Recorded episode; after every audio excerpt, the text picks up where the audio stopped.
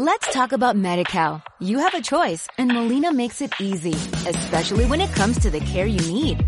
So let's talk about you, about making your life easier, about extra help to manage your health. Let's talk about your needs now and for the future. Nobody knows MediCal better than Molina. It starts with a phone call. Call 866-420-5330 or visit meetmolinaca.com. Let's talk today. Las relaciones humanas. El amor egoísta. Las relaciones humanas se encuentran caracterizadas por la inestabilidad y por ser una fuente de conflictos, dolor y sufrimiento.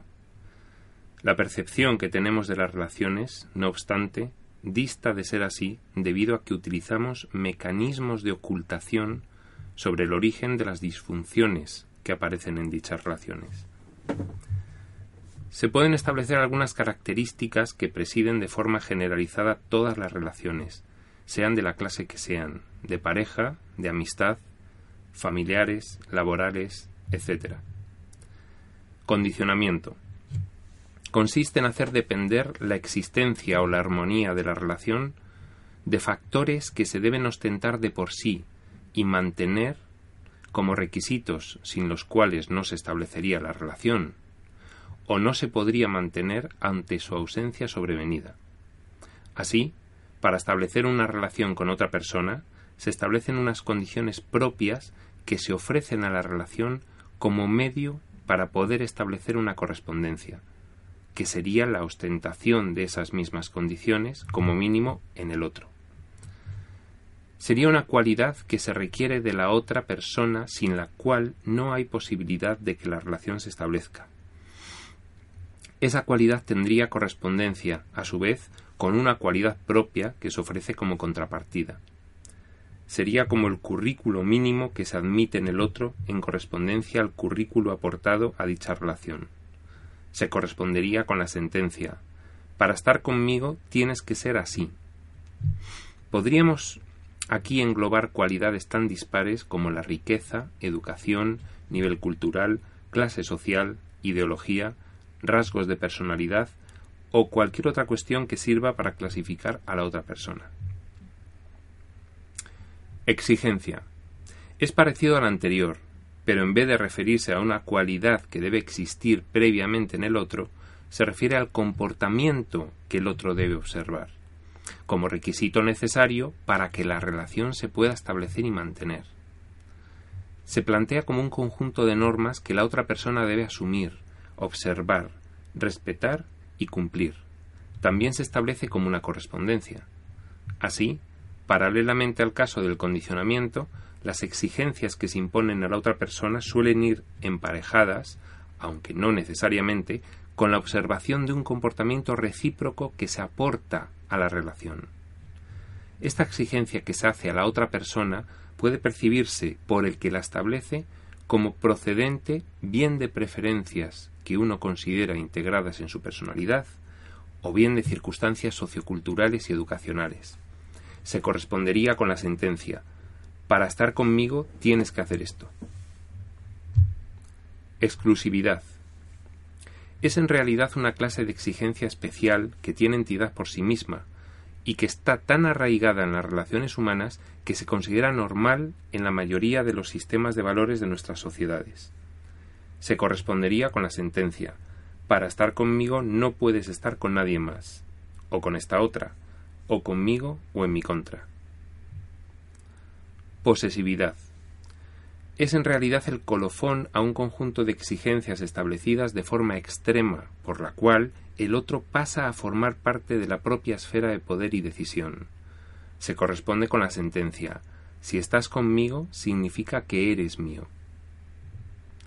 El conjunto de todas estas características se manifiesta en la práctica planteando las relaciones personales a modo de contrato, con derechos y obligaciones preestablecidos. Una extensa y profusa regulación de condiciones y exigencias que la otra persona debe seguir para conservar la finalidad de la relación que se establece.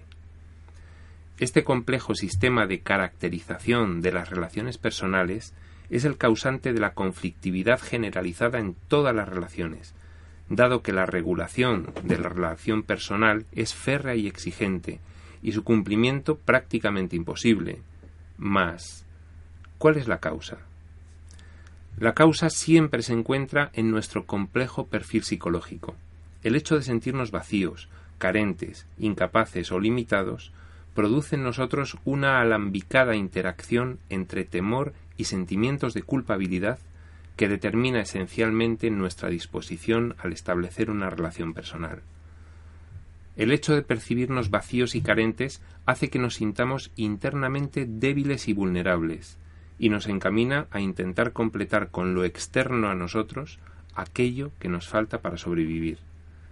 El hecho de que nos sintamos culpables hace que busquemos una forma para compensar esa culpa, es decir, nos hace sentirnos merecedores de castigo, lo cual llevamos a cabo mediante el sacrificio, por el cual pagamos por los pecados cometidos, expiando así nuestra culpa. Como es evidente, la vía en la que vamos a intentar poner en práctica inconscientemente el sacrificio necesario para paliar el seguro castigo del que nos creemos merecedores es siempre la relación con los demás. Por otra parte, la culpabilidad que sentimos es insoportable. Por ello, mediante el mecanismo de la proyección, la desplazamos fuera de nosotros, viéndola en las demás, intentando así ocultar que procede de nuestro interior. Así, el sacrificio es siempre el leitmotiv de nuestras relaciones personales. Todo aquello de lo que creemos carecer lo intentaremos obtener de los demás. El problema surge cuando para poder obtener algo de otro debo confiar en él, lo cual me resulta imposible, debido a la proyección que he realizado de mi propia culpabilidad en él. ¿Cómo voy a confiar en obtener algo de alguien que es culpable?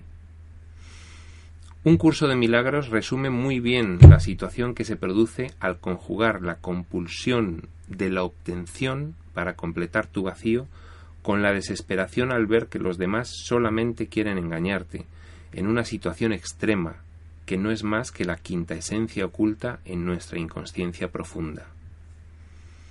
Todos los mecanismos de la locura se hacen patentes aquí, el enemigo que se fortalece al mantener oculto el valioso legado que debería ser suyo, la postura que adoptas y el ataque que infliges, los cuales están justificados por razón de lo que se te ha negado, y la pérdida inevitable que el enemigo debe sufrir para que tú te puedas salvar. Así es como los culpables declaran su inocencia. Si el comportamiento inescrupuloso del enemigo no los forzara a este vil ataque, sólo responderían con bondad pero en un mundo despiadado los bondadosos no pueden sobrevivir, de modo que tienen que apropiarse de todo cuanto puedan o dejar que otros se apropien de lo que es suyo. Y ahora queda una pregunta por contestar, que aún no ha sido explicada. ¿Qué es esa cosa tan preciada, esa perla de inestimable valor, ese tesoro oculto que con justa indignación debe arrebatársele a éste el más pérfido y astuto de los enemigos? Debe ser lo que siempre has anhelado, pero que nunca hallaste. Aquello que nos haría por fin completos, el especialismo entendido como todo aquello que me hace ser mejor que el otro. Capítulo 23, epígrafe segundo. Por tanto, es el odio el que aparece como tema de fondo en nuestras relaciones personales, completamente velado a la razón, pero presente de forma evidente en la práctica. Para conseguir de otro lo que quiero y que me oculta y guarda de mí celosamente, no me queda otra alternativa que pagar por ello. Así, establezco la renuncia y la concesión como medios de acercarme al otro para arrebatarle lo que deseo. Lo realizo de esta forma porque los demás no podrían convalidar un comportamiento de ataque directo, y me veo obligado a pactar, a establecer un contrato en el que pueda aproximarme al otro para así arrebatarle lo que me llenaría, sin incurrir en el rechazo del grupo al cual pertenezco y que sostiene mi identidad. Y de esta forma la negociación del contrato versa en dar a mi enemigo lo menos posible para obtener todo lo que necesito. La conclusión se resume magistralmente en el capítulo 15, epígrafe séptimo. Punto 7. Pues cada uno piensa que ha sacrificado algo por el otro y lo odia por ello. Eso, no obstante, es lo que cree que quiere. No está enamorado del otro en absoluto, simplemente cree estar enamorado del sacrificio, y por ese sacrificio que se impone a sí mismo exige que el otro acepte la culpabilidad y que se sacrifique a sí mismo también. Este contrato mantendría en cautividad al otro mientras obtiene el preciado botín. Tú que te has pasado días, horas e incluso años encadenando a tus hermanos a tu ego a fin de apoyarlo y proteger su debilidad, no percibes la fuente de la fortaleza. 15, 2, 3. Así pues, nadie que estudie detenidamente los procesos psicológicos envueltos en las relaciones personales podría calificar el pretendido amor que las caracteriza sino como egoísta, en el sentido literal de una personalidad carente y disfuncional, que se percibe a sí misma como incompleta, incapaz, perversa y culpable.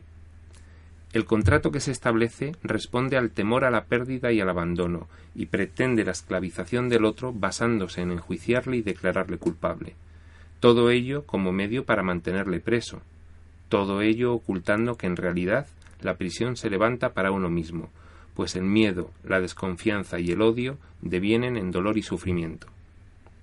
En definitiva, una personalidad demente que en su huida hacia adelante se crea su propia prisión en la que se enclaustra haciendo desaparecer la llave. La única forma de corregir la disfuncionalidad de las relaciones personales es darse cuenta de los ocultos mecanismos que nuestra mente pone en juego, para desenmascarar los motivos y analizarlos a la luz de la razón, y poder comprenderlos para descartarlos. Solamente afrontando dichos motivos ocultos que nos llevan a establecer férreos contratos, tal y como hemos expuesto, llegaremos a la conclusión de que la liberación de los demás supone nuestra propia liberación, y dicha liberación es la consecuencia de suprimir las obligaciones contractuales, que ya no serán necesarias cuando las características de nuestra relación sean la ausencia de condiciones y exigencias, la inclusión y la igualdad. Let's talk about MediCal. You have a choice and Molina makes it easy, especially when it comes to the care you need. So let's talk about you. about making your life easier, about extra help to manage your health. Let's talk about your needs now and for the future. Nobody knows Medi-Cal better than Molina. It starts with a phone call. Call 866-420-5330 or visit meetmolinaca.com. Let's talk today.